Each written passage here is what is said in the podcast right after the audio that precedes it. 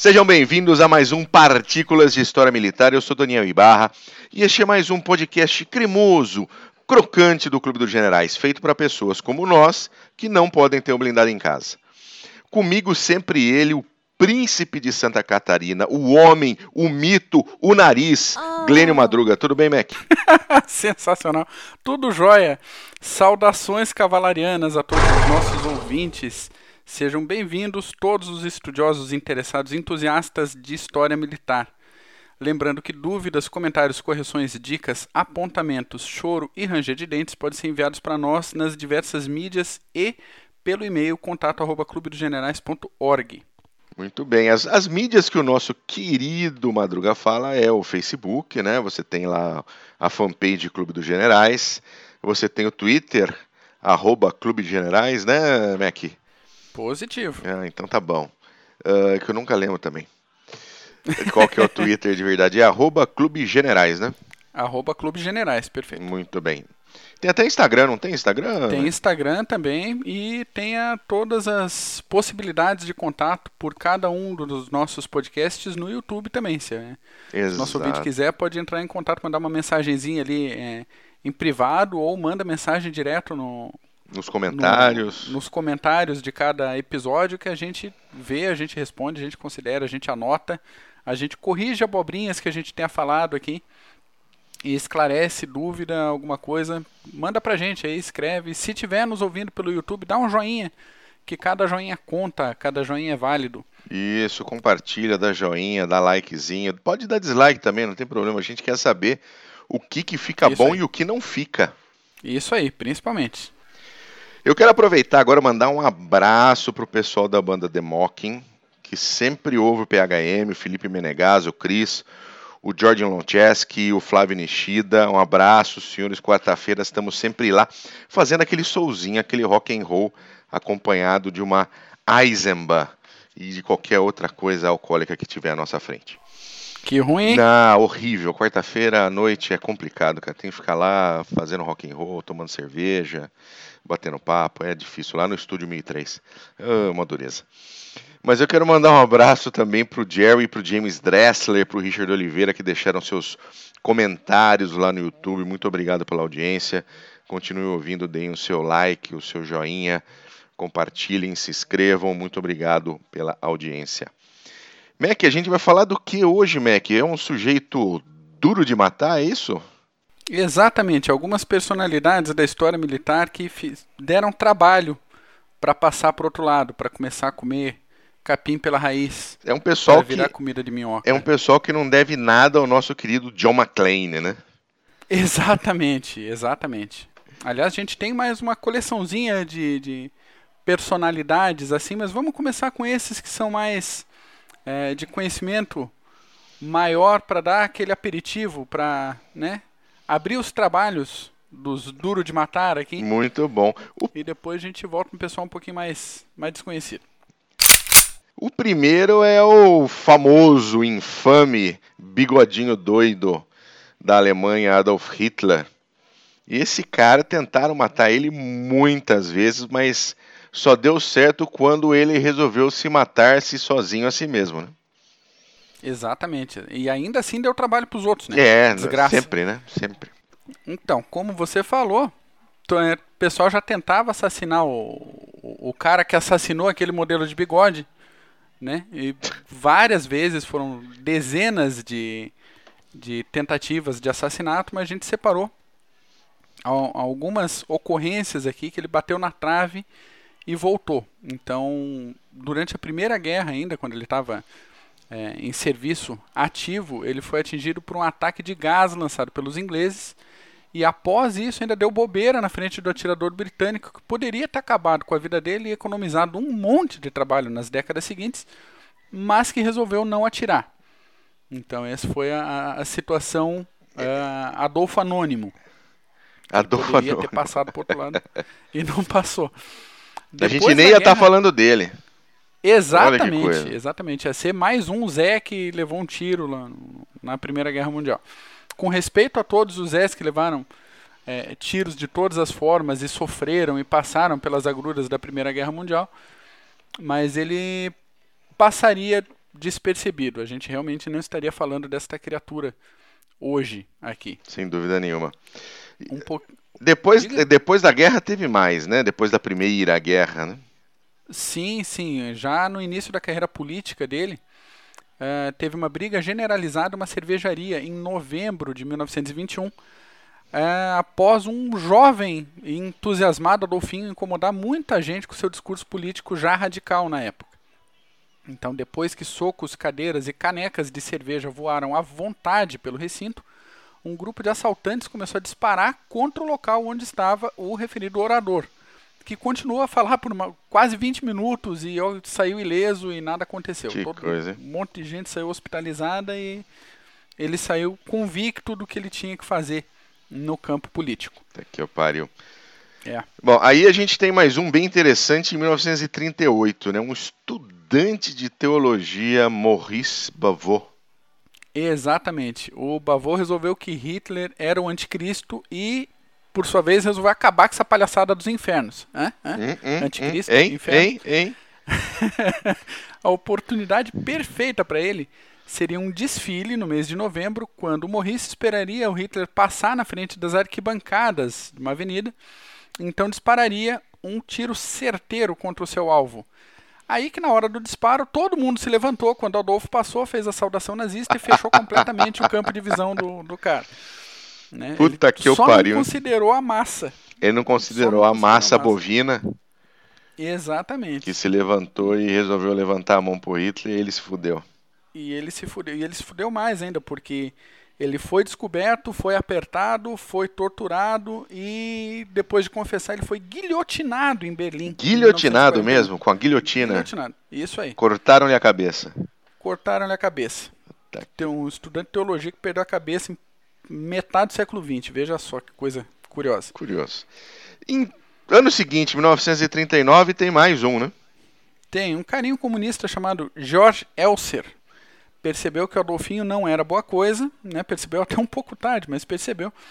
E montou um dispositivo explosivo, normalmente conhecido como bomba, com um timer de 144 horas. Então, é, feito todo o, o preparativo de instalação, calculado pelo horário do discurso do Adolfo tal, instalou e deixou a coisa acontecer. A bomba explodiu de fato, matou oito pessoas, feriu 63, mas, porém, contudo, todavia, o Adolfo tinha mudado o horário original de seu discurso para chegar mais cedo em Berlim naquele dia e saiu do local oito minutos antes da explosão. Tá aqui, ó, pai. Então, é, o responsável pelo atentado aí, o Elser, foi posteriormente preso no campo de Dachau e assassinado em abril de 45, finalzinho da guerra já. Que coisa.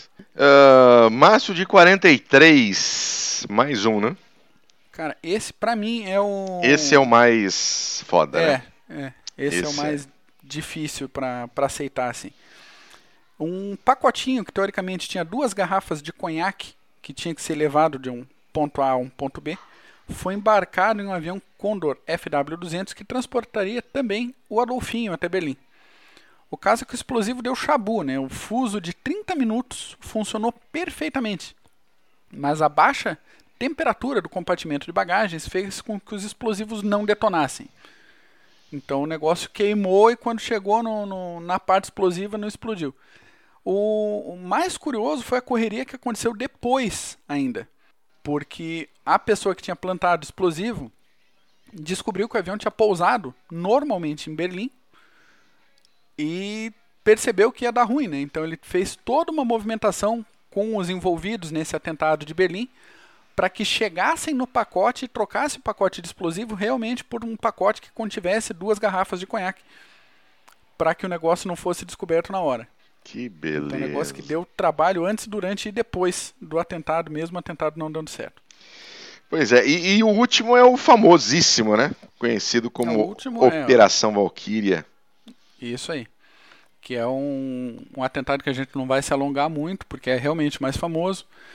Que finalmente quebrou a confiança do Adolfinho. Então, apesar de ele não ter morrido, ele se tornou cada vez mais maluco, mais pipoca e mais recluso, com a moral mais baixa que cu de sapo e até supostamente, né, dá a sua vida Mais a sua baixo que causa cu de sapo é foda. 1945. Mas é, né? E daí, até onde a gente sabe, né, até onde as fontes, relatos e, e evidências apontam, ele se matou e queimaram ele. É, eu, eu, sinceramente, não tenho desgraça. dúvida nenhuma disso. É, Eu, resto- particularmente, também não, mas resto como todo é- mês aparece evidências e coisas, a gente deixa Não, aí um- evidências não. Todo mês um aparece, porcento. aparece um novo, mas aparece um reciclado com cara de novo documentário no History. Isso. falando que Hitler foi pra Antártida, outro ele foi pra Argentina, outro ele foi pra Malásia, no outro ele foi pra puta que pariu. E, e tudo Foi a mesma Mato coisa. Grosso, Você vai olhar no final, não tem evidência, não tem prova, não tem nada. Não, e- evidência que eu digo é evidência, não evidências factuais, reais, verdadeiras. Eu digo, né, aqueles boatinhos requentados, como você falou. Assim, ah, porque se descobriu um documento de um submarino na Antártida. Isso, submarino Um Antártida. pedaço de tecido que uma dessas pode ser que tenha sido de algum alemão que viveu entre 1820 e Não. 1950. Olha, eu já ouvi que ele foi E o abduzido fugiu, por é. alienígena. Eu já ouvi que ele foi pra Atlântida. já ouvi de Aham, tudo, tem, cara. Tem, tem uns papos estranhos. Eu já ouvi de tudo, mas tudo bem. Um abraço pro nosso amigo, nosso querido Lute lá do CG, que Isso, adora um- uma Ah. teoriazinha da conspiração, adora um negocinho assim. Lute, beijo pra você, cara. Espero te ver no Encontro Nacional em Curitiba. Não se atreva Não a se faltar. atreva a faltar. O próximo é um sujeito também bastante famoso, presidente Uhum. George Washington, primeiro presidente americano. E era um cara die hard, né? Ah, pois é. É bem, bem difícil de, de darem cabo dele, difícil até de acertarem efetivamente. Em 1775, durante a Batalha de Monongahela, reparem, Monongahela, Que nome, eu hein? ensaiei de novo Puta esse nome. o. Ele esporeou seu cavalo e liderou as suas tropas contra os soldados franceses para turbinar o moral da galera que estava já igual do Adolfo, mais baixo que barriga de sapo, né? Uhum. mais baixo que cu de É sapo. francês, né? É francês. E durante o avanço, o seu cavalo foi baleado, ele fez uma aterrissagem de emergência sem muita delicadeza. Muito bom. Depois de arrumar outro cavalo no meio da confusão do combate, esse cavalo também foi baleado e ele caiu de novo e se estabacou. Tudo bem, é, ele vivo após a batalha. Até o próprio Washington ficou surpreso com a quantidade de buracos que tinham transpassado o uniforme sem atingir o corpo Ó. dele. Então foi pegando aquelas beiradas da- de pano, assim, furou tudo, virou numa peneira, mas ele mesmo não foi acertado. É, Wyatt Earp versão George Washington. É, exatamente. Eu lembrei de uns relatos do general Osório durante a Guerra do Paraguai, que acontecia coisa parecida, assim. De, de, a- da- a- partes do uniforme dele tá atravessadas, assim, de, de a- pedaço de manga, de beira de calça, atravessado de buraco de, de tiro e ele não ter sido Que atingido. coisa. Se bem que quando atingiu também no, na Batalha do Havaí, arrebentou o maxilar dele, incomodou a vida É, inteira, é. né? Daí acertou bem acertado. Acertou bem acertado, mas também não matou. Também não matou, exatamente. Ele ficou vivo incomodando. Pessoal, é, beijinho no ombro A famo... com, as com- invejosas. Exatamente. com a sua famosa dentadura de madeira. Esse é, eu não acredito que eu fiz referência, esse tipo de referência. Pega. Puta merda. Acontece, meu querido. Ah, vamos pro, tá vamos pro louco. próximo, hein? Vamos pro próximo. Vamos. Steven Tobos. Cara, ele é um SEAL da Marinha Americana que partiu para uma operação de resgate de tropas americanas que estavam absolutamente na merda no Afeganistão. E ele foi junto com mais cerca de duas dúzias de militares. Esse é aquele famoso momento fubar, né? Totalmente, totalmente, totalmente. Tá? Pra quem não sabe, o termo fubar é fuck it up beyond any recognition. Ou seja, Isso, é. tá tudo muito fodido, não tem o que fazer. exatamente. Vai morrer. Então, seis mortos e 11 feridos depois, ele foi atingido por um disparo na panturrilha, na, na região da panturrilha, que inutilizou também o tornozelo e o pé. Então, seja devido ali à adrenalina do combate ou alguma coisa que tinha no cantil que ele levou, ele negou atendimento e permaneceu em combate até que todos os outros militares fossem extraídos do local. Já no hospital, o cara precisou de 3 litros de sangue para se recuperar. Caralho. Aham. E foi informado que a recuperação dele seria mais rápida se a sua perna fosse amputada em vez de recuperada. Puta Então, merda. é, normalmente isso significa acabou tua carreira, vai para casa ou Sim, tenta sim. recuperar e voltar para o serviço ativo. Daí ele pediu que amputasse a perna dele. Ele felizão com a, com a recuperação e com a nova prótese, ele voltou para o Afeganistão em serviço ativo, porque, segundo ele, Neil Roberts, que era também um, um camarada que originou essa missão, era o amigo mais próximo dele. Então, essa missão é um negócio muito impressionante e a gente vai falar mais desse confronto que fez parte da Operação Anaconda, que ocorreu no Afeganistão em 2002. Então, promessa nossa é que vai ter um PHM sobre essa situação. Vale, vale a pena conversar sobre isso. Muito bom, muito bom. O próximo bonitão aqui é o Charles Beckwith. Pois é, eu sou fã desse cara, cara. E daí a gente pergunta para o nosso ouvinte o que, que norte-coreanos, chineses, norte-vietnamitas, russos, iranianos, uma leptospirose, um câncer na garganta, um C-130 em chamas e um projétil de ponto .50 têm em comum, senhores? Não faço a mínima ideia todos eles não conseguiram matar o Charles Beckwith. Ele é só o fundador da Delta Force americana. Alguns consideram a principal força de operações especiais altamente especializada, normalmente considerada aí junto com o SEAL Team 6, né? então dependendo Sim. da situação ou do teatro de operação ou o comando de forças especiais dos Estados Unidos optam por encaminhar a Delta ou o seu Team Six para as missões. Mas ele dá volta. O Beckwith ele tinha uma carreira promissora no futebol americano quando era mais novo. E ele foi até sondado pelos Green Bay Packers para a temporada de 1950-51. Mas ele abriu mão do esporte pela carreira militar. Ele participou da Guerra da Coreia, da Emergência Malaia e da Guerra do Vietnã, na qual foi ferido em combate. Eu acho que o pessoal sabe da Guerra da Coreia, uhum. sabe da Guerra do Vietnã, mas Sim. esse negócio de emergência malaia já é diferente. Dá uma situada pra, pra gente aí, por favor. A emergência malaia aconteceu ali em 1948, uh, onde foi uma revolução comunista dentro da Malásia contra, obviamente, uh, a ocupação britânica. Então, tropas australianas, tropas britânicas lutaram contra os comunistas malaios, venceram e o, o coisa mais interessante é o seguinte: se chama emergência malaia e não guerra malaia, porque os produtores de borracha e, e os mineradores de estanho do local uh, pressionaram o governo para se chamar emergência, porque se chamasse guerra, as perdas por causa da guerra com a mineração e com a borracha não seriam cobertos pelas seguradoras. Interessante. Então não se chamou guerra malaia, sim emergência malaia, para garantir que a Lloyds e outras seguradoras pagassem as perdas por esse conflito criado uh, pelo grupo comunista malaio. Tá certo. que coisa. Quer fazer negócio, quer fazer guerra, faz guerra, mas não ferra com o meu negócio. Exatamente, exatamente. Bom, então ele teve na Guerra da Coreia, na Emergência Malaia, na Guerra do Vietnã. Isso aí. Então, Ferido em combate. Começou a carreira na infantaria, fez parte da 82 Aerotransportada, cursou a Ranger School, operou junto com o SAS na Malásia. Sim, com o SAS nós britânico. comentar.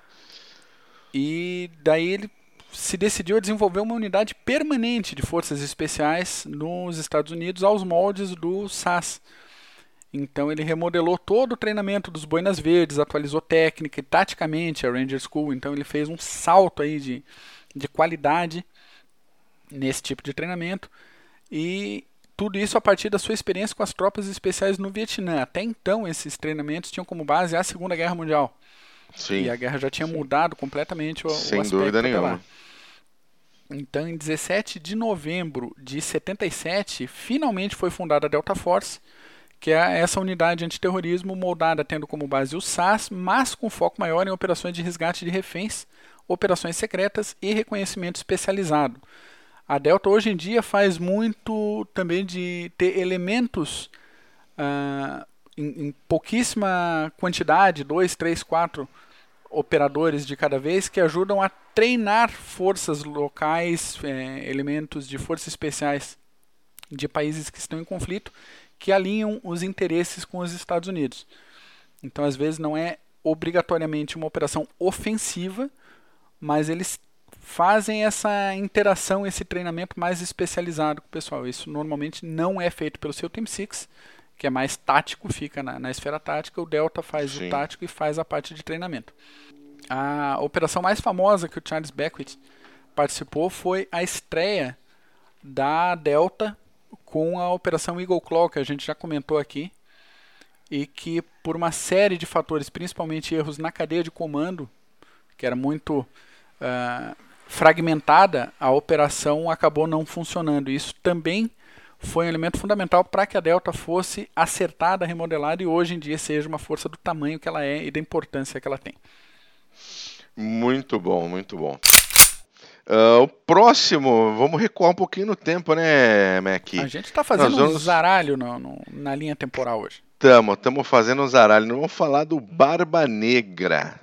O pirata Barba Negra. Exatamente. A Marinha Inglesa perseguiu incansavelmente esse camaradinho que se chamava Edward Teach, também o conhecido próprio. como Barba Negra e personagem no Piratas do Caribe aí para quem assistiu a franquia e a sua força era estimada em vários navios e cerca de 200 homens.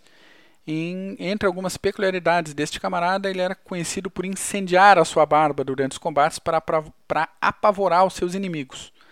Porém, né, quando foi finalmente encurralado próximo à ilha Orcacroak, na Carolina do Norte, a sua força era composta de um punhado de malucos em um só navio e acabou, era isso que tinha.